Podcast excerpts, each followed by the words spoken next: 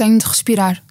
Relaxar. Não consigo respirar. Odeio-me na maior parte dos dias. Estou Tenho ansioso. ansiedade. Estou tão cansada. Estou sempre com medo que descubram que sou um impostor. Sou uma impostora. Sinto-me um impostor. Não consigo respirar. consigo Estou sempre dormir. com sono, mas quando preciso dormir Sou não consigo. Penso que vou falhar. Estou cansado com muito trabalho. Tenho estado muito cansado. Já acordo ansiosa. Não vou ser capaz. Sinto que nunca sou boa o suficiente. Não sou forte o suficiente. Tenho o peito em carne viva. Estar sempre bem é uma pressão enorme. Leva à dissimulação. Acho sempre que nunca vou conseguir alcançar os meus objetivos. Tentar não controlar tudo à minha volta. Ninguém espera isto de mim.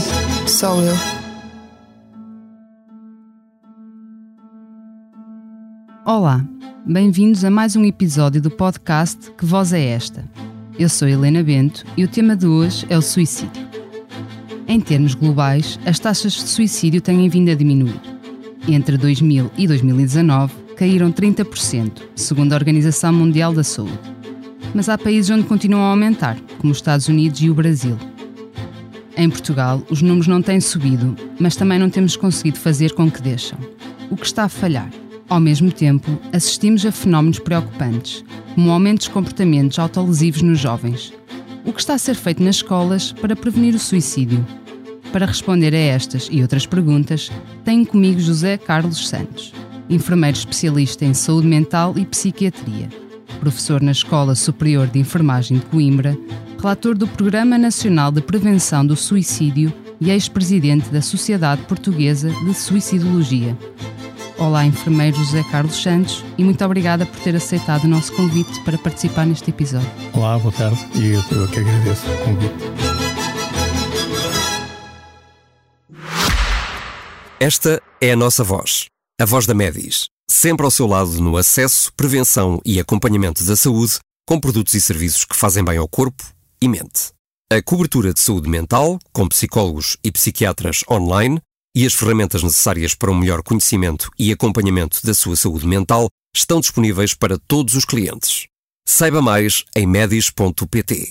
Que voz é esta? É a voz de quem está e estará sempre ao seu lado. A Medis. A taxa de suicídio em Portugal tem-se mantido mais ou menos estável ao longo dos anos, sem, sem apresentar grandes oscilações.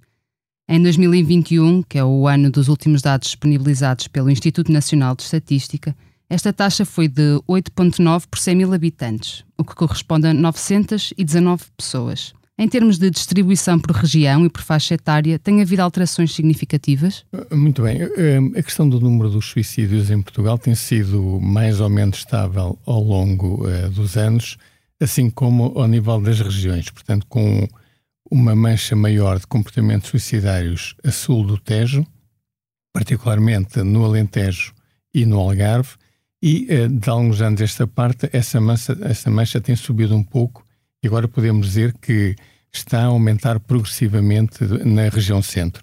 Eh, Há um estudo da professora Paula Santana e dos co- colaboradores que identificaram as razões eh, para morrer, portanto, razões- a probabilidade de morte por suicídio, e de facto os fatores de risco apontavam para que esta região do, do centro, ou melhor, o centro, começasse a ser também uma região com uma elevada taxa de mortalidade por suicídio. Penso que se deve a duas ou três eh, questões eh, específicas, uma delas com um aumento maior dos comportamentos suicidários nas zonas rurais e outro eh, com uma ligação forte à pobreza. E, portanto, a pobreza é um fenómeno que é relativamente conhecido, que é comum em várias áreas geográficas do mundo. Esta questão da ruralidade tem a ver, sobretudo, com o maior isolamento social, eh, o maior estigma que ainda aparece muito eh, em, em todos os lados, mas possivelmente na, na- na região rural é maior, maior acessibilidade aos pesticidas, pese embora todas as medidas que têm sido feitas no sentido da redução desta, desta acessibilidade, ainda há uma grande acessibilidade e, como já disse, eh, a pobreza. Se formos ver eh, os métodos, estes métodos eh, alteraram-se também um pouco ao nível de- eh, dos anos, sendo que com a, com a diminuição da agricultura diminuiu também o suicídio por, por pesticidas e aumentou claramente o suicídio por enforcamento, que é o método mais comum em Portugal eh, nos, últimos, eh, nos últimos anos. As razões para no Norte haver menor taxa de suicídio pode ter a ver com a coesão eh, familiar, pode ter a ver com a- os- o menos eh, isolamento social, mas também é onde há maior, eh, a priori maior subnotificação, porque é onde há maior, mais casos de morte por causa não identificada. Portanto, isso pode explicar um pouco a razão. Essa questão da, da subnotificação uh, iremos falar mais tarde, uhum. mas então, o, em termos desse aumento da, da prevalência de suicídio na, na, região centro, o que é que mudou uh, na região centro para realmente podermos estar a, a podermos estar a assistir ao maior número de, de suicídios nessa, região? Quando nós eh, verificamos as localidades, tem sobretudo a ver com zonas do interior onde há maior isolamento. E, portanto, houve uma migração também para o litoral e, portanto, é, estas, este efeito é um efeito cone em que aparece de facto mais uh, centrado na, nas zonas de maior isolamento, mais rurais, e esse pode ser uma explicação para o fenómeno vir a aumentar progressivamente para as zonas uh, de maior isolamento, eu diria. Ou seja, por ter havido um elevado número de pessoas que deixou, ao longo das últimas décadas, deixou a região centro para se fixar em regiões do, do, do, em zonas mais do litoral, será Sim, isso? Ou nas, é, ou nas, grandes metrópoles? Sim, essa pode ser uma explicação, de facto, porque o, o, isolamento é, de facto, um fator de risco muito elevado para o comportamento suicidário e a ruralidade associada a este isolamento pode, de facto, levar a que haja comportamentos suicidários. Uhum em termos da, da, da, distribuição por faixa etária, uhum. uh, tem havido alterações significativas a este nível? Não há, eh, quando nós analisamos eh, séries quinquenais de, do suicídio, não há uh, grandes alterações. 5 em 5 anos. Sim, 5 em 5 anos. O, o, suicídio em Portugal tem sido caracterizado por uh, taxas superiores a 20 por 100 mil de gente mais idosa e taxas muito baixas eh, quando falamos abaixo dos 24, até aos 24 anos, por exemplo, eh, com números inferiores a 4 por 100 mil. Portanto, estamos a falar de uma. E depois a, população na, na faixa etária da adultez com níveis também relativamente baixos. Em Portugal, o problema do suicídio consumado é efetivamente um problema de pessoas mais idosas. Eu diria que há aqui um ponto de corte a partir dos 65 anos e que é muito evidente dos 75 anos uh, para cima. Também tem a ver, com, eventualmente, com algum isolamento, com alguma. Um, com algum agravamento de condições de vida, com a questão, mais uma vez, das desigualdades e da pobreza é um fator uh, determinante e, portanto, no suicídio consumado é isso que temos, é isso que os números nos apontam.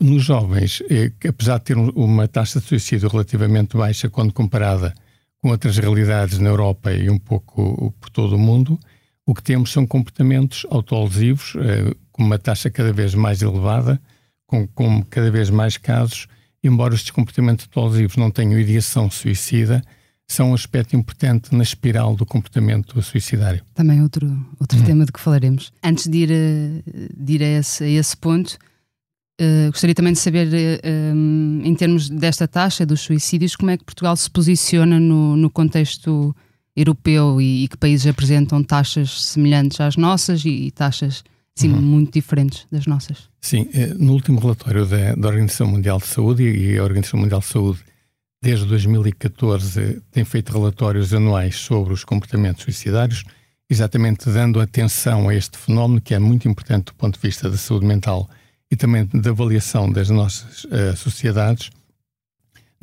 tem feito relatórios anuais e no último relatório a média global em termos uh, mundiais apontava os 9 por 100 mil. Ora, eu diria que Portugal está aí na média uh, daquilo que se passa um pouco por todo o mundo. Se olharmos para os países do sul da Europa, eu diria que nós comparamos bem com França, com Itália, com a Grécia, e se compararmos, por exemplo, para os países nórdicos, regra geral, há um, apesar de ter havido nos últimos anos uma grande diminuição da, da taxa de suicídio nos países nórdicos, ainda continua a ser, a ser países que na, na Europa têm uma taxa superior de suicídio àquele que é a média europeia. Se excluirmos os ex-países da União Soviética, e portanto, e aqui há uma, um aumento bastante grande, por exemplo, em países como a Lituânia, como a Rússia, que têm taxas muito elevadas. Portanto, eu diria que Portugal compara bem com os países do sul da Europa, onde o comportamento suicidário é menos comum e tem taxas claramente inferiores quando comparados com os ex-países da União uh, Soviética. Ainda bem que, que, falou da Rússia, porque também uh, outra das questões que eu tinha uh, está relacionada com, com, a taxa de suicídio em termos mundiais, enfim, hum. nos outros países que não os europeus. O, o, que sabemos é que esta taxa global de suicídios diminuiu nas últimas décadas como, como eu referi aqui na, nesta, na introdução que foi feita, uh, segundo a Organização hum. Mundial da Saúde, entre 2000 e 2019, a percentagem de suicídios uh, diminuiu 30% e, e, em grande parte devido a descidas acentuadas na China e na Índia. No entanto, há países em que ainda continua a aumentar, como os Estados Unidos, o Brasil e, e agora referiu uh, os países da, da antiga União Soviética, o que é que poderá explicar uh, estes aumentos, estes números tão elevados nestes países? Uhum. Há países uh, que têm explicações diferentes. Por exemplo, uh, relativamente ao, quando falamos do Brasil e dos Estados Unidos da América, aquilo que, se, que salta mais evidente a, e que tem a ver com os comportamentos suicidários pode ter a ver com a acessibilidade aos meios. Nomeadamente, o método mais comum é por arma de fogo. Portanto, estamos a falar aqui da acessibilidade aos meios e, e restrição aos meios é aquilo que, do ponto de vista da saúde pública, é mais eficaz para diminuir o número de suicídios. A par disso, as questões das desigualdades sociais é muito importante para a questão da doença mental de uma forma geral, mas para o comportamento suicidário é, é também muito importante e é muito é, elucidativo. Onde há mais desigualdades sociais, geralmente há mais taxas de comportamento uh, suicidário. Mas tem precisamente a ver com o facto de também tem a haver mais doença mental, tal, sim, essa explicação. Sim, e a doença mental é a principal causa para o comportamento suicidário. Eu diria que uh, os números divergem, mas entre 85% a 90% das pessoas que morrem por suicídio têm uma doença mental prévia que as leva a cometer o suicídio, portanto, a morrer por uh, suicídio.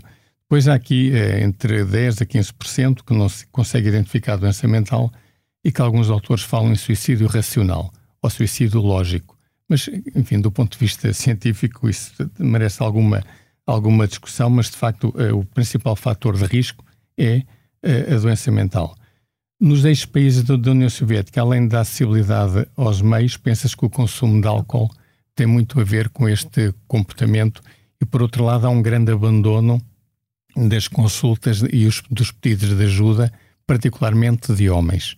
E este é, é um fator importante porque os homens suicidam-se, morrem mais por suicídio do que as mulheres, cerca de três vezes eh, mais eh, homens que se suicidam do que mulheres. Isto pode ter a ver muito com a recusa o abandono, de, de... quando diz abandono, é a recusa de pedir ajuda. Sim, é portanto, isso. eles pedem ajuda e depois abandonam. Há um dropout ah, muito é, grande. Não é o pedir ajuda pela primeira vez, é o desistir. As duas coisas são verdades. Portanto, há, há, menos, eles procuram menos ajuda e muitas vezes, quando procuram, têm uma taxa de abandono maior quando comparada com as mulheres, por exemplo. E isto pode justificar o aumento das taxas de suicídio neste país em concreto. E em Portugal o, o número de, de, suicídios, precisamente por se manter estável não é, ao longo dos anos, parece nunca ter suscitado grandes preocupações. No entanto, também é necessário ter em conta que pode haver eh, casos de suicídio que não estão a ser registados como, como tal. Uh, aliás, este é um aspecto que, que vários investigadores já, já chamaram a atenção, investigadores portugueses e também internacionais, incluindo o psiquiatra Ricardo Guzmão, que é autor de vários uh, estudos sobre este assunto. Que indícios existem de que realmente podemos ter um problema de subnotificação em Portugal e a que é que se deve esse fenómeno? Uhum. A subnotificação é algo que, que apanha todos os países e não é exclusivo de Portugal. Agora, em Portugal, pensa-se que tem uma dimensão um pouquinho superior a outros países e, basicamente, com duas ou três uh, razões sempre que se faz uh, estudos mais aprofundados sobre as mortes violentas, uh, encontram-se, aumentam o número de casos de suicídio e diminui o número de casos por, uh, por causa não determinada. E, portanto, isso leva-nos a pensar que se, se estudasse mais, encontrávamos maior número de suicídios. E depois, porque nós não temos como prática corrente a questão das autópsias psicológicas. E, portanto, as autópsias psicológicas permitem-nos identificar as últimas horas da, da pessoa que morreu por suicídio e perceber, por suicídio ou não, por uma morte violenta, e perceber se de facto houve uma intencionalidade no ato ou não houve. Por exemplo, é. Falando com familiares, com, com pessoas família, próximas. Sim, e com a comunidade, por aí fora. Portanto, e essa é uma recomendação, é que se faça isso. É claramente diferente uh, quando alguém, por exemplo, tem um acidente e cai do, com, com um carro de uma ponte e acaba por morrer, se vamos entrevistar a viúva e a viúva nos diz uh, podia acontecer porque o carro estava avariado, ele não queria arranjar o carro e, portanto, foi um acidente, ou podia, uh, mas o discurso também pode ser, bom, nós já estávamos à espera ele ameaçou várias vezes, hoje saiu de casa e disse que não voltava mais e, portanto, aqui pensamos que claramente foi um suicídio. Só que nos nossos números não conta. Também não, não, não tem contado a questão das overdoses. Portanto, as overdoses muitas vezes serão acidente, muitas vezes serão, uh, uh, serão conscientes do ponto de vista de, de querer provocar uh, a morte. E depois temos, do ponto de vista cultural e religioso, também aspectos importantes, nomeadamente as questões religiosas, e nós somos um país muito católico, como, como recentemente parece que ficou evidente, um, e de facto há pessoas que, por questões religiosas, tentam omitir ao máximo a questão do, do, do suicídio. Também há ainda, uh, hoje, no dia em que estamos a gravar, padres que não fazem os rituais fúnebres religiosos a quem morre por suicídio. Portanto, isto leva a que haja uma subnotificação. Porque as que pessoas... as famílias não digam que foi morte por suicídio e... para não se arriscarem a não ter direito à cerimónia Exatamente. E isso, outro aspecto também, por alguma falta de informação, tem a ver com os seguros, embora a legislação diga que quando a pólice tem mais que um ou dois anos, depende dos casos, a pessoa recebe o dinheiro na mesma ou recebe o que quer que seja, mesmo que a morte seja por suicídio, muitas vezes as pessoas não sabem isso, também omitem esta questão. E depois o outro fator que é transversal a tudo isto tem a ver com o estigma, não é? E quando trabalhamos, por exemplo, com pessoas em pós-venção, depois da, do suicídio de alguém, a primeira pergunta é sempre onde é que eu errei, o que é que eu falhei, e portanto há aqui alguma, algum sentimento de culpa que leva as pessoas a omitir muitas vezes a questão do suicídio para não terem que lidar com ele em termos públicos. Ou seja, já depois de, de, do familiar ou da pessoa próxima se ter suicidado, não falam abertamente sobre isso, é isto? Sim, e tentam. É, ou mesmo antes. É. Sim, e tentam uh, mascarar o comportamento e aquilo que aconteceu, não é? Portanto, isto é muito evidente. Há, há, um, há um, trabalho eu, que orientei de, com, com sobreviventes na, na, região centro do país e onde as pessoas, mesmo passado 10 anos uh, da morte, ainda se recusavam a aceitar a morte, ainda procuravam, ainda viviam com sentimentos de culpa, com angústias, com, com uh, com não saber o que é que se tinha passado e, portanto, isto é algo que é também profundamente cultural. Enquanto fomos, por exemplo, a algumas regiões do, do Alentejo, os mesmos sobreviventes do suicídio encaram isso com alguma, eu vou pôr entre aspas, naturalidade, mas não, carregam a culpa da morte de alguém, porque isto é algo que é intrínseco àquela família, àquela comunidade, àquela cultura, Portanto, as pessoas aceitam isto mais ou menos. Sim, porque é muito frequente e o facto de ser frequente também tem várias explicações culturais, também a claro. questão da religião, enfim. Exatamente. Teríamos aqui muito para falar em relação a esse aspecto. Tendo em conta que pode haver então este, ou que há este problema sobre notificação, uh, qual é que pode ser a, a verdadeira dimensão do, do, suicídio em Portugal? Eu recordo um desses estudos que, que aqui falei, e que também incluía outros sete países europeus além uhum. de Portugal, uh, referia que, que, entre 10% a 20% das mortes por causa, por causa determinada podiam corresponder na realidade a suicídios. Uh, qual é que, na sua opinião, qual uhum. poderá ser a dimensão deste problema?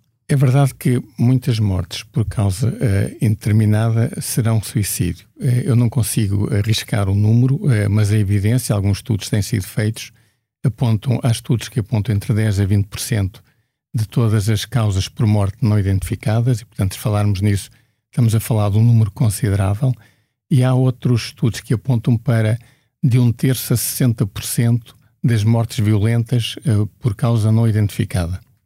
E aqui uh, nós temos muito, infelizmente, temos cerca de 10, uh, 10% de mortes por causa de mortes violentas por causa não identificada, que uh, que é um número eh, extremamente grande do ponto de vista da epidemiológica e, portanto, que devíamos tentar diminuir ao máximo e que não temos conseguido diminuir.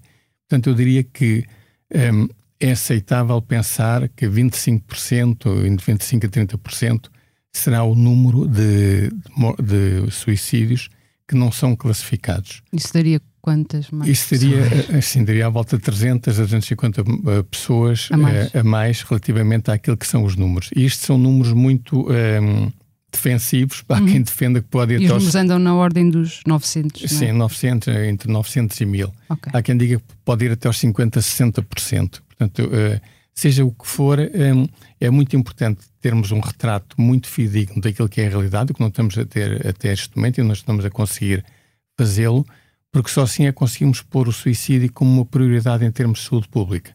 E se nós pensarmos em mil uh, suicídios por ano, estamos a pensar em cerca de 8 mil sobreviventes, que são pessoas que têm, uh, foram afetadas de forma direta pelo suicídio, geralmente são familiares, mas por exemplo, se falarmos em adolescentes, o número aumenta um pouquinho mais e fala-se de 40.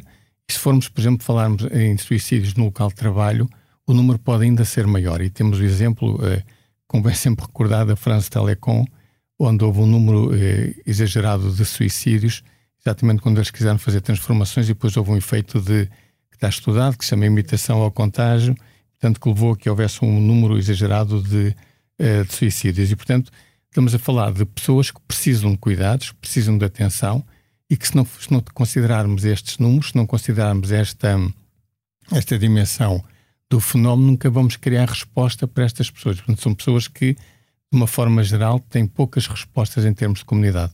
Uhum. Isto era algo que nos devia, de facto, de facto, preocupar também. Até porque as pessoas que lidam, os filhos, não é? Ou filhas de pessoas que se suicidaram têm um risco aumentado de também vir a suicidar-se. Acho que um dos fatores de risco para o suicídio é precisamente ter um familiar que se suicidou. Uhum. Portanto, só por aí já deveria, já deveríamos realmente estar a olhar com mais atenção para estas, para estas pessoas. Claro, e, e, a oferta neste momento é escassa. E, e penso que também há, do ponto de vista dos profissionais de saúde, uh, pouca sensibilidade para lidar com isto, porque as pessoas não entendem uh, o risco que estas pessoas atravessam. Mas, de facto, a evidência toda demonstra que estas pessoas têm maior probabilidade, e atenção, estamos a falar em probabilidade, não é determinístico, mas tem maior probabilidade de vir a ter uma doença mental e, mais grave, vir a morrer por suicídio. Portanto, elas precisam de ser atendidas de uma forma muito muito célere relativamente àquilo que foi o suicídio do seu familiar e de forma muito persistente, portanto, acompanhada ao longo do tempo. Eh, em Portugal, o apoio que tem não é muito, mas há algumas associações que de, de familiares que têm, é, utilizam grupos de apoio e isso pode ser uma boa ajuda, mas de qualquer forma não é suficiente. Sim, a ideia que hum. eu tenho é que essa ajuda está muito centralizada, nas, é, é, é, muito prestada pelas associações e não tanto pelos serviços públicos. Ou seja, as pessoas organizaram-se ou têm-se organizado de uma forma mais ou menos informal, é. pessoas que passaram por isso, uhum. uh, para ajudar outras que passaram pelo, pelo mesmo. Sim, é, essa é uma questão crucial, tem a ver com a acessibilidade das pessoas ao serviço de saúde mental. E de facto, uh, a acessibilidade, embora tenha melhorado francamente nos últimos anos, e temos que o referir é, nesse aspecto, e agora com o, 113, com o decreto 113 de 2021, é, aumentou-se também com, com, a questão das equipas comunitárias e, portanto, há uma proximidade de cuidados maior, que em, tese aumenta a acessibilidade. É, continua a haver falhas claras, por exemplo, no campo da pedopsiquiatria, por exemplo, no, acompanhamento dos adolescentes, e isso é, é muito evidente para um, as necessidades que estão no terreno e que aquilo que é a capacidade instalada do nosso Serviço Nacional de Saúde para o acompanhamento necessário. Segundo um estudo sobre o comportamento das crianças e jovens publicado no final de 2022, um em, em cada quatro adolescentes portugueses já sofreu de propósito pelo menos uma vez, provocando intencionalmente cortes, queimaduras ou outro tipo de lesões. Os jovens com comportamentos autolesivos têm a maior probabilidade de virem mais tarde a suicidar-se?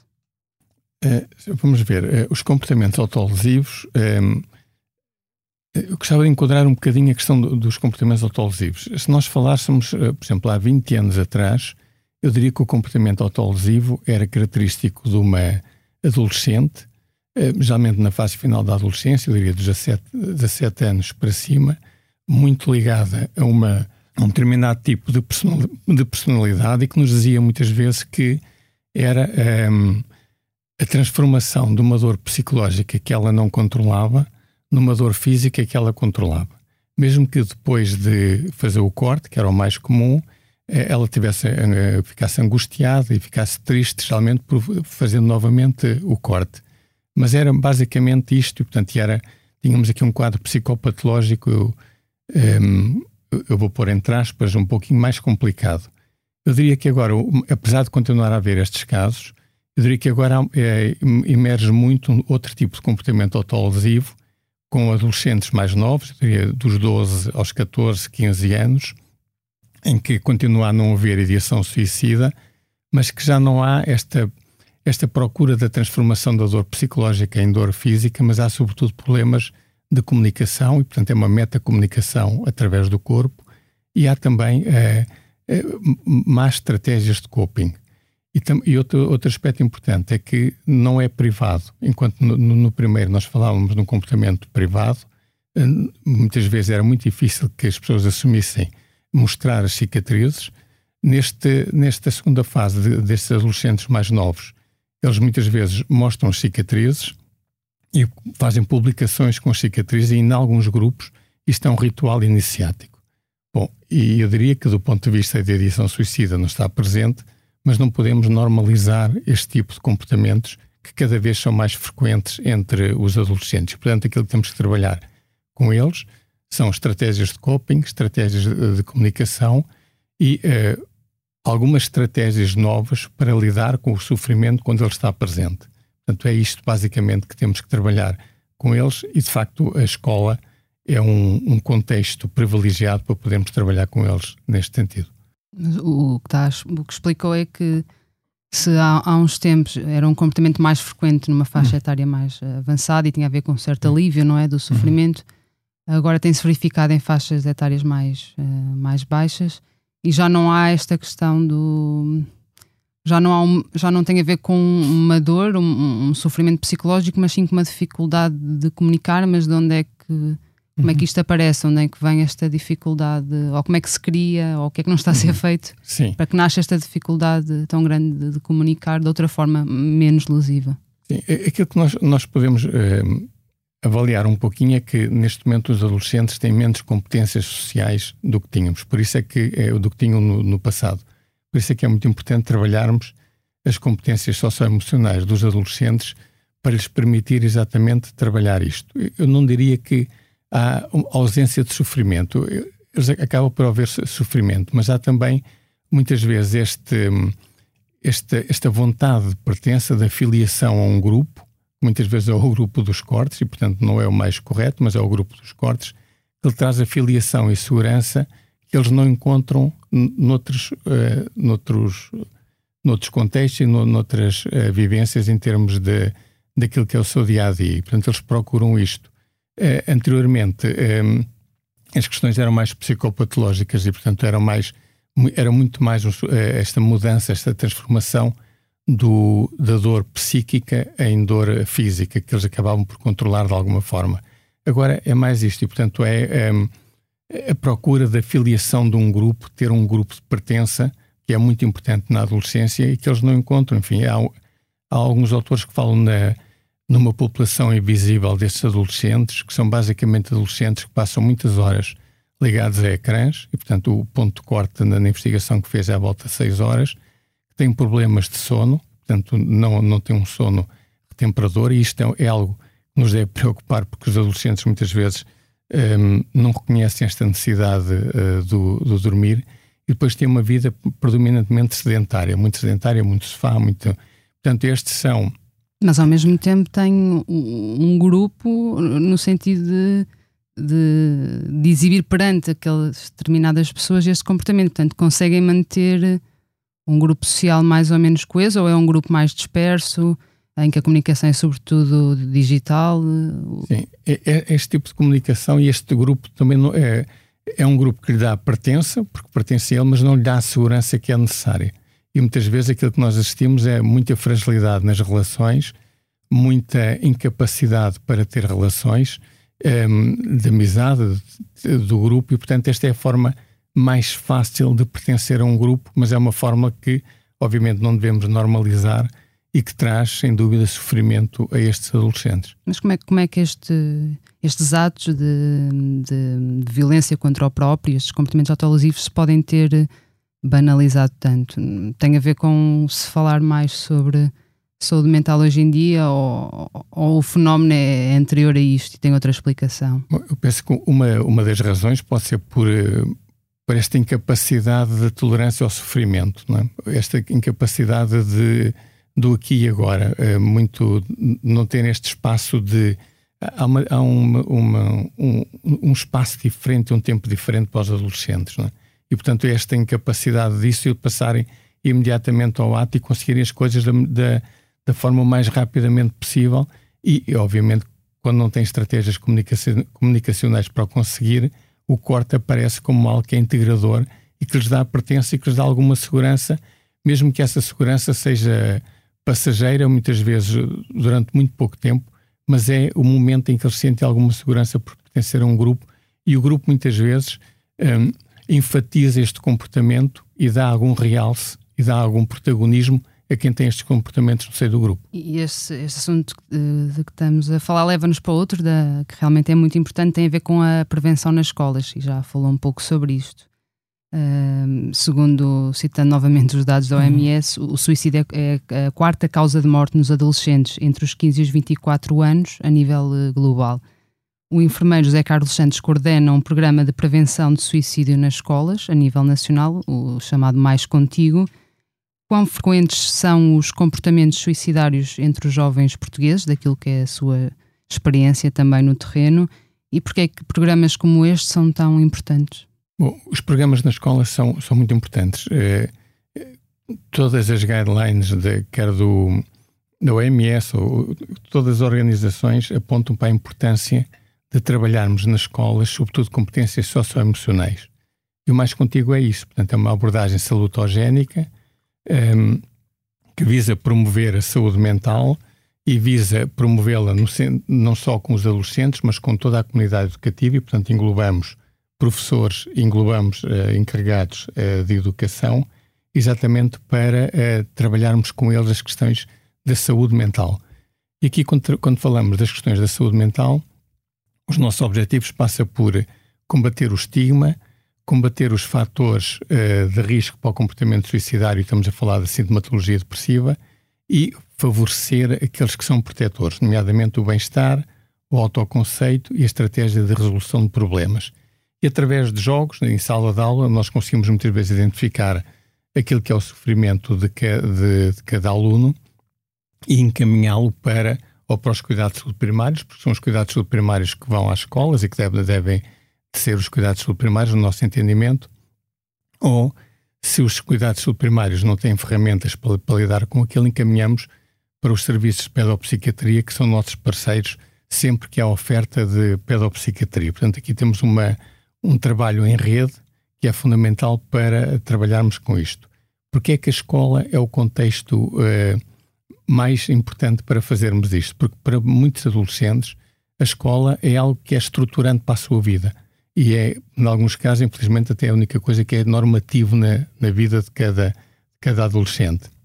E, portanto, aquilo que nós sabemos é que os adolescentes não procuram os profissionais de saúde a, primeira ajuda que eles pedem é de um colega que está ao lado, e se nós trabalharmos nas escolas, se aumentarmos a literacia de todos os alunos nas escolas, eu, quando sou confrontado com um problema de um colega meu. Saberia o que fazer. Exatamente, e não o ridicularizo, mas aceito que eles têm sofrimento e disponibilizo-me para lhe dar a ajuda necessária ou para o encaminhar a alguém que os possa ajudar. Ou psicólogo da escola, ou enfermeiro do, do centro de saúde, ou alguém que possa ser útil relativamente ao problema que ele, que, que ele identifica. E, portanto, este é muito importante porque não, não é nós estarmos nos serviços à espera, isto não é centrado nos profissionais, mas é centrado nas pessoas e nas necessidades das pessoas. E, portanto, aí a escola é um, parceiro fundamental. Na mesma lógica das equipas comunitárias que, que estão a ser criadas, de, de levar os cuidados às pessoas e não esperar que sejam elas a, a, procurar os cuidados. Claro, as equipas comunitárias são outro aspecto fundamental da reforma dos cuidados de saúde mental que estamos a assistir neste momento em Portugal e que é exatamente esta transformação de, ao invés de estarmos centrados nos interesses institucionais e nos profissionais, não, os profissionais vão à comunidade, prestam cuidados de proximidade, ao mesmo tempo capacitam os colegas dos cuidados de saúde primários e tem ali uma relação muito próxima com eh, as pessoas, particularmente de doença mental grave,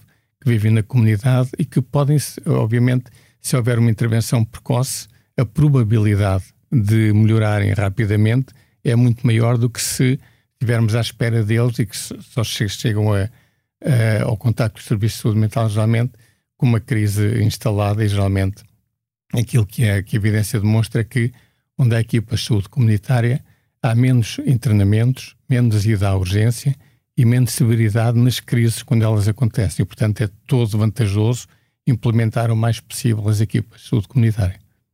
E imagino que uma das funções que desempenham nas, nas escolas passa, como referiu, não imagino, referiu uhum. precisamente isso pela literacia e, e, dentro disto passa também por explicar o, os sinais de, de, alarme. Acho que também seria bom falarmos um pouco uhum. sobre isso.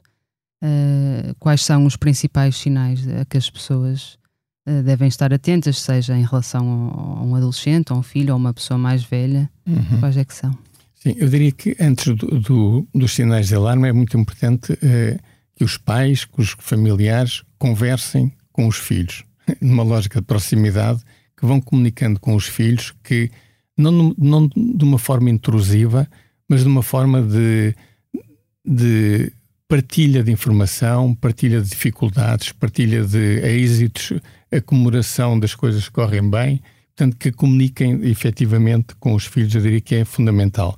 Depois, se há esta proximidade, facilmente se consegue perceber, por exemplo, se o filho passa a estar mais isolado, se começa a recusar as saídas em grupo, se começa a não ter prazer nas coisas que está a fazer, se, por exemplo, tem uma tristeza que é desproporcionada relativamente àquilo que aconteceu, e atenção, a tristeza não é doença, mas a tristeza, se, por exemplo, for prolongada no tempo e se com a tristeza vier alterações do sono, vier alterações do apetite, vier incapacidade para ter prazer, vier mais isolamento, se calhar precisa, é uma tristeza que precisa de ser avaliada por um profissional de saúde mental, mas eu diria que basicamente são estes, eh, estes os fatores mais importantes para estarmos atentos, em que à cabeça, de facto, o isolamento é, é muito importante. E eh, da mesma maneira que os adolescentes são considerados um grupo vulnerável, também a, a comunidade LGBTI uh, é considerada um grupo de risco. Aliás, no, no, Plano Nacional de Prevenção de Suicídio, até são apontados, uh, esta comunidade até apontada como um grupo vulnerável, é que devemos dar uh, especial atenção. não há assim muitos documentos, muita informação sobre esta, esta população e, os, e, e enfim, a prevalência do suicídio uhum. nesta população. Uh, mas encontrei alguns dados numa tese de, de, mestrado de enfermagem de saúde mental e psiquiatria, que penso que até foi coordenada, uhum. orientada pelo, pelo enfermeiro José Carlos. E, e, nesta tese são apresentados alguns dados interessantes, que, como por exemplo que a probabilidade de os, de os jovens LGBT desenvolverem ideação suicida pode ser até três vezes maior do que a probabilidade de os jovens heterossexuais o fazerem.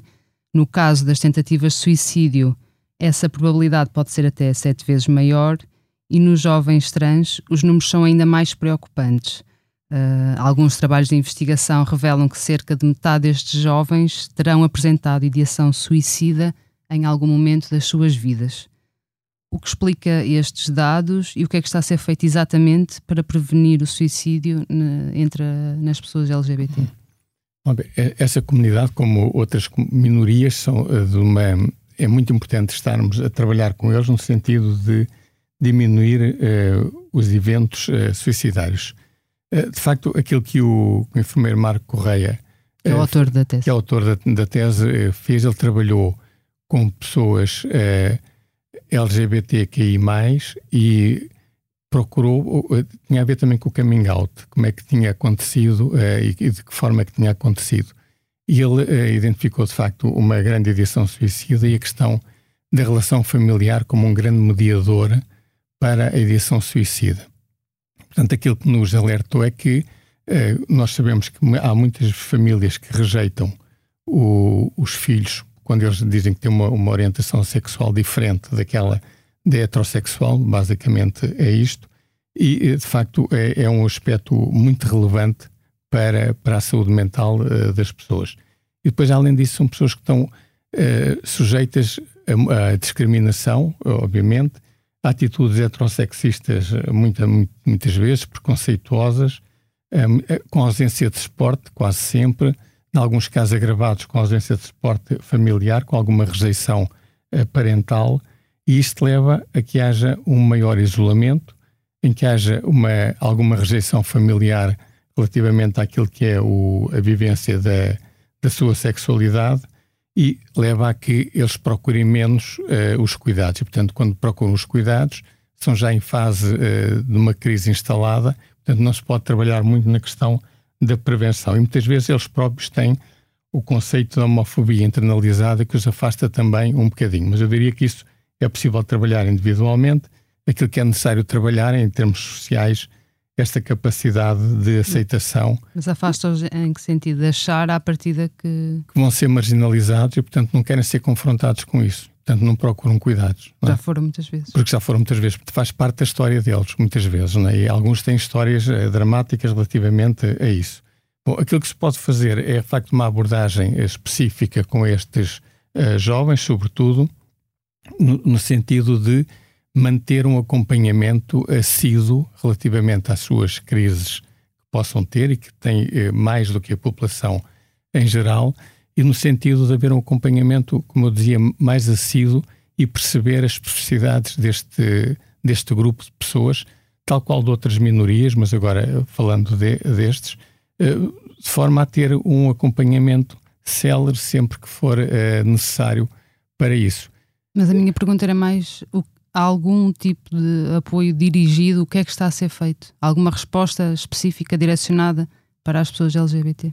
Que eu conheça específica, não sei se há, também não sei se é, é o mais indicado. Uh, sinceramente, uh, não sei se eles gostariam de ter um, um um atendimento específico, uma, uma linha específica, há linhas de apoio, obviamente, há organizações familiares que têm um excelente trabalho no terreno, estou-me a lembrar, por exemplo, da Amplos, que, é, que trabalha sobretudo com pais de, de pessoas LGBTQI+. Um, não sei se temos que criar uma linha específica. Agora, aquilo que temos que perceber é sempre que alguém de, nos pede ajuda, nós não podemos deixar ir embora sem esse pedido de ajuda, porque repara, quando alguém nos pede ajuda é, de uma população que é descriminalizada, que é, é discriminada, é, já passou várias barreiras. Uma delas foi a consciencialização que precisa de ajuda. Outra barreira foi a capacidade para identificar o pedido de ajuda de que necessita. E a terceira barreira é identificar-nos a nós como a pessoa a quem pode pedir ajuda. E repare, quando nós devíamos ficar reconhecidos quando alguém faz esse trajeto. Ora bem, não pode chegar aos serviços de saúde e dizer que não temos respostas. Aquilo que temos que fazer é identificar as respostas que estão ou na área ou estão onde quer que estejam e acompanhar a pessoa, se não tivermos, se a resposta não formos nós próprios, no sentido de trabalhar com ela o mais possível nos processos que eles têm e aquilo que nós também sabemos é que, por exemplo, quando há um coming out mais cedo, há maior probabilidade de haver doença mental. E, portanto, é, é, trabalharmos com eles o mais cedo possível, no sentido de acompanhar, no sentido de dar o apoio que eles muitas vezes não têm em contexto familiar ou em contexto comunitário. Aqui a resposta, ou o que poderia ser feito realmente, não, não seria tanto uh, criar eh, canais específicos e direcionados, mas se calhar uh, fazer um esforço para aumentar a consciencialização por parte de enfim, da população em geral e mesmo da, da comunidade médica, no, no, sentido de perceberem simplesmente que é um grupo vulnerável. Se calhar é só isso, é isso que, que, que não, que não está a ser feito, até para, enfim, pelo menos se, se saber que, que, tal como os adolescentes e, e, ou os polícias, por exemplo, que também são um grupo de risco para o suicídio, saber que realmente há uma série de fatores que os podem, podem tornar estas pessoas mais vulneráveis e, e, ter isso em consideração mesmo em termos, eh, sei lá, políticos, quando tomamos alguma uhum, medida claro. Que vai ou, ou uhum. pode ir contra os direitos uh, destes vários grupos, também Sim. nesse sentido. Sim, muito bem, eu concordo perfeitamente. Portanto, aquilo, o trabalho que tem que ser feito, por isso é que é muito importante trabalharmos nas escolas desde logo, porque deve começar o mais cedo possível. Mas deve ser feito também nos cursos de, de, das áreas, uh, lá, das áreas da saúde e das áreas das ciências sociais, e no sentido de perceber, primeiro, combater o estigma, aumentando a literacia e identificar aquilo que são grupos mais vulneráveis, as especificidades de cada grupo e de que forma é que nos podemos posicionar. Eu, às vezes, enfim, eh, quando leciono um pouquinho estas matérias, às vezes falo um bocado, quer dizer, a primeira ajuda é não fazer nada de mal. é? e depois o resto virá. Mas nós às vezes estamos tão, eh, tão habituados a um determinado tipo de linguagem, por exemplo, que só por aí as pessoas não sentem à vontade para partilhar aquilo que é a sua sensação, aquilo que são as emoções, e é muito importante nós trabalharmos isso desde os bancos de escola, quer na formação pré-graduada, quer na formação pós-graduada, exatamente para que eles não sejam, uh, os profissionais de saúde, não sejam também uma barreira de acesso aos cuidados, porque não é isso que nós queremos. Como já disse, eles já fizeram uma série de esforços, ultrapassaram uma série de barreiras para chegar a um profissional de saúde. Portanto, a última coisa que nós podemos fazer é aumentar-lhes mais uma barreira quando eles nos procuram para pedirem ajuda. Não é? Sim, não é tanto o que se pode fazer, mas o que não se deve, Exatamente. não se deve fazer. Tenho mais uma questão que já, que já aqui foi, foi falada, que tem a ver com ainda com os números do, do suicídio em Portugal. Como, como eles têm mantido estáveis, uh, enfim, parece que não suscitam grandes preocupações, mas a, a verdade é que também não temos conseguido fazer nada para, para, para os diminuir. E isto é um problema? Uh, acha que considera que seria uma área de, de atuação? Porque é que não estamos a conseguir uh, fazer uh, diminuir estes números? Sim, ehm, de facto, quando nós olhamos, por exemplo, para as doenças cerebrovasculares, que diminuiu 20% a mortalidade nos últimos 20 anos, quando olhamos para os acidentes de viação, que tem a ver com o comportamento, também diminuiu brutalmente. Quando, lá, quando vimos algumas patologias e algumas alguns comportamentos que nos últimos anos evoluíram francamente, uh, e depois, quando comparamos os números do suicídio, nós vimos que não conseguimos essa evolução. Portanto, alguma coisa tem que ser mudada no sentido de, ou deve ser mudada, no modesto entendimento, no sentido de uma melhor abordagem. Eu julgo que é fundamental um olhar global e primeiro percebermos, e todos percebemos, eu acho que já a saúde já percebeu isto, isto não pode ser exclusivo da saúde. Por exemplo, o, o Plano Nacional de Prevenção de Suicídio da Noruega tem oito ou nove ministérios que colaboram no plano de prevenção. Nós aqui temos o Ministério da Saúde, enfim, quando, quando se fez o primeiro plano, em 2013, 2014, é, exatamente, eh, foi o Ministério da Saúde, foi a Direção-Geral de Saúde, na altura que trabalhou E nem isto. mesmo esse plano foi para a frente. Sim, e depois por, por várias vicissitudes nós conseguimos. Aquele também era um plano demasiado ambicioso, porque eh, era o primeiro e nós tínhamos a preocupação de colocar tudo aquilo que era importante trabalharmos em termos de saúde e agora eh, este, a Coordenação Nacional das Políticas de Saúde Mental identificou já uma estratégia para, para a prevenção do suicídio. Eu penso que faz mais sentido neste momento uh, falarmos nisto, mas é a primeira questão é esta: temos que ter um olhar global e não podemos exclusivamente na saúde sermos nós a preocuparmos com isto. Temos que trabalhar com o Ministério do Emprego, temos que trabalhar com o Ministério da Administração Interna, temos que trabalhar com o Ministério da Educação, da ciência, portanto, temos que conjugar, ver o que é que cada um pode participar, eh, qual é a sua colaboração para o plano eh, de prevenção, em que é que ele pode ser mais útil do que aquele que está a ser e de que forma é que vamos criar sinergias. Portanto, este é um aspecto muito importante.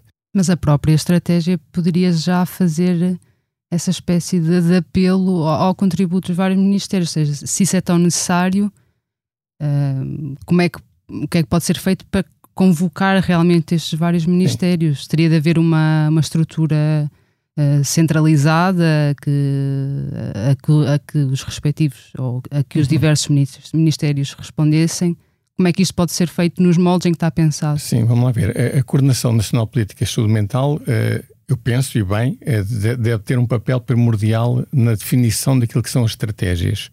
Mas depois deve ter particularidades e deve identificar especificidades em que cada um pode intervir. Por exemplo, no Ministério da Administração Interna, a questão de, de, de, das forças de segurança, que tem uma taxa de suicídio superior à média também em termos de, população, um, e um, um, dos fatores tem a ver com o acesso à arma.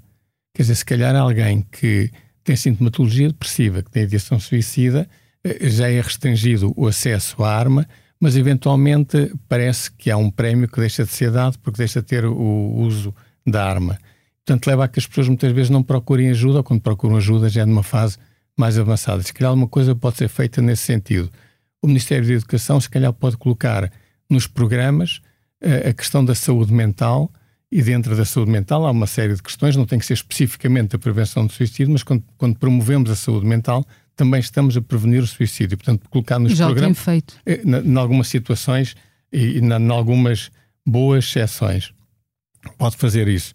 O, Ministério do, Ensino Superior pode, por exemplo, eh, apelar às, às, universidades, aos institutos politécnicos, que as, que as profissões de saúde tenham isso nos currícula, no sentido de permitir um maior conhecimento. E depois as autarquias podem fazer campanhas de sensibilização para uh, aumentar a literacia, para combater o estigma. Porque quando, está, quando estamos a falar de estigma, estamos a falar também da diminuição da procura e da procura só em situações de maior gravidade, em que às vezes a probabilidade de sucesso já é muito reduzida. E, portanto, o que nós devemos fazer é identificar o mais cedo possível para podermos trabalhar. E, portanto, este olhar global é algo que é, que é fundamental. É esta necessidade de articulação entre instituições e depois a maior acessibilidade aos cuidados. Nós temos um problema em Portugal que é um, o número de pedopsiquiatras é claramente inferior àquilo que são as necessidades. Sim, ah, referiu isso e há a questão do muito conhecida do Algarve. Do Algarve, por exemplo, nós, por exemplo, na implementação do Mais Contigo, eh, nós temos sempre parcerias com serviços de pedopsiquiatria e tivemos que recorrer, recorremos e bem, e estamos muito contentes com a parceria com a, Faculdade de Ciências Humanas e Sociais do Algarve, no sentido de termos apoio da psicologia para os casos que são identificados. Porque senão. Porque não conseguiam recorrer, de ter esse apoio dentro do, do, do serviço. Quer dizer, não, não, é possível, porque é, há 20 horas de, de cuidados, não é? Portanto, é isto é algo que é muito importante. O Serviço Nacional de Saúde também aqui precisa de se reconfigurar e ter a capacidade para atrair uh, técnicos, particularmente estes profissionais na área uh, da, da, da, pedopsiquiatria. E depois outro aspecto muito importante que ehm, viria a diminuir certamente o número dos suicídios tem a ver com o acompanhamento pós-alta. A evidência toda aponta para que há ali uma fase crítica, particularmente na, no primeiro mês após a alta. Onde a há uma, alta de, de internamento alta de, ou de, de tentativa de suicídio? De internamento. Okay. Alta de internamento ou alta ou depois de, de uma ida à urgência. Portanto, sabemos que há ali um, uma janela que vai até nove meses, embora o, o, o perigo maior seja no, nos primeiros três meses e destes três no primeiro mês após alta. Isto, há, há estudos feitos e há experiências que não são onerosas do ponto de vista do investimento, basta um contacto com, com estas pessoas, aumentar a proximidade, isto seria fundamental também. Porque isso não é feito de todo. Em alguns casos sim, noutros casos não. Portanto, e este é um dos problemas, é que depois estamos dependentes daquilo que é eu vou pôr entre aspas, a perícia de alguns profissionais de saúde e uh, a incapacidade de outros de ter estas medidas. Aquilo que havíamos de ter era uma política que uh, nos desse guidelines e que de alguma forma as pessoas se sentissem vinculadas a essas guidelines e há algumas que são muito. Esta é muito fácil porque a evidência toda demonstra que é possível evitar.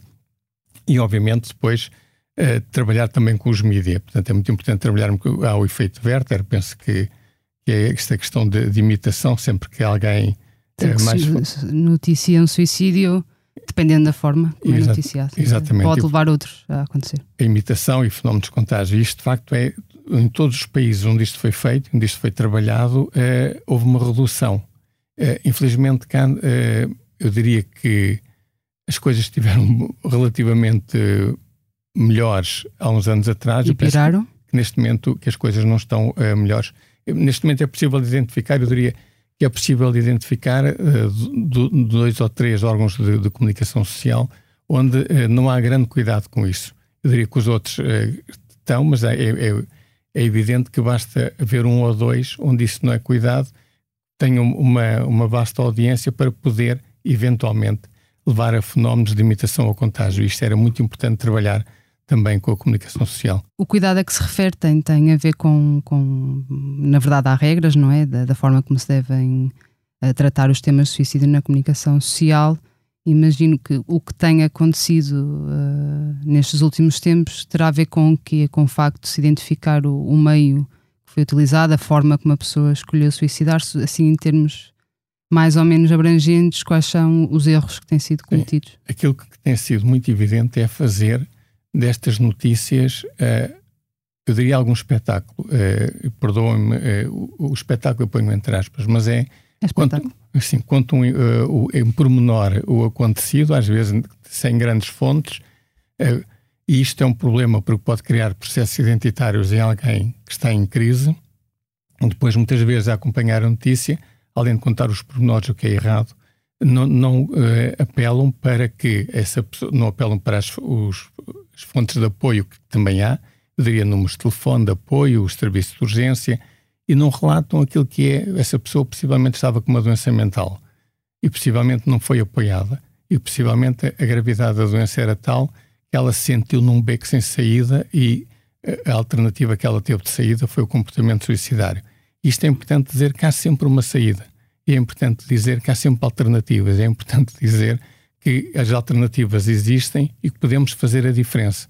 E às vezes, quando isto não é, é não é mostrado e não é evidenciado e não é reforçado este aspecto, as pessoas levam a que tenham. É, as pessoas pensam um bocadinho. É, assim, alguém que tem uma sintomatologia depressiva tem uma distorção cognitiva e que vê alguém famoso uh, ter um comportamento suicidário, há de pensar: bom, se ele tem tudo bom e eu só tenho coisas más e ele não teve alternativa, o que é que me resta a mim? Não é? E, portanto, este é um exercício que é muito complicado e que os órgãos de comunicação social naturalmente deviam ter uh, o máximo cuidado e que a ERC, nomeadamente, devia de, de trabalhar o máximo possível com todos os órgãos de comunicação social. Obrigada, enfermeiro. Nosso episódio chegou ao fim. Na próxima semana estará cá a minha colega Joana Pereira Bastos para moderar outra conversa sobre saúde mental. Este episódio contou com a sonoplastia de Salomé Rita. O podcast Que Voz é Esta tem consultoria científica do professor José Miguel Caldas de Almeida e está disponível em expresso.pt e em todas as plataformas de podcast. Até para a semana.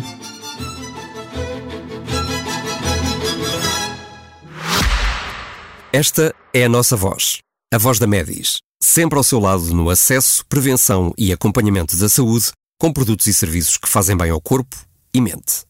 A cobertura de saúde mental, com psicólogos e psiquiatras online, e as ferramentas necessárias para um melhor conhecimento e acompanhamento da sua saúde mental estão disponíveis para todos os clientes. Saiba mais em medis.pt. Que voz é esta? É a voz de quem está e estará sempre ao seu lado. A Medis.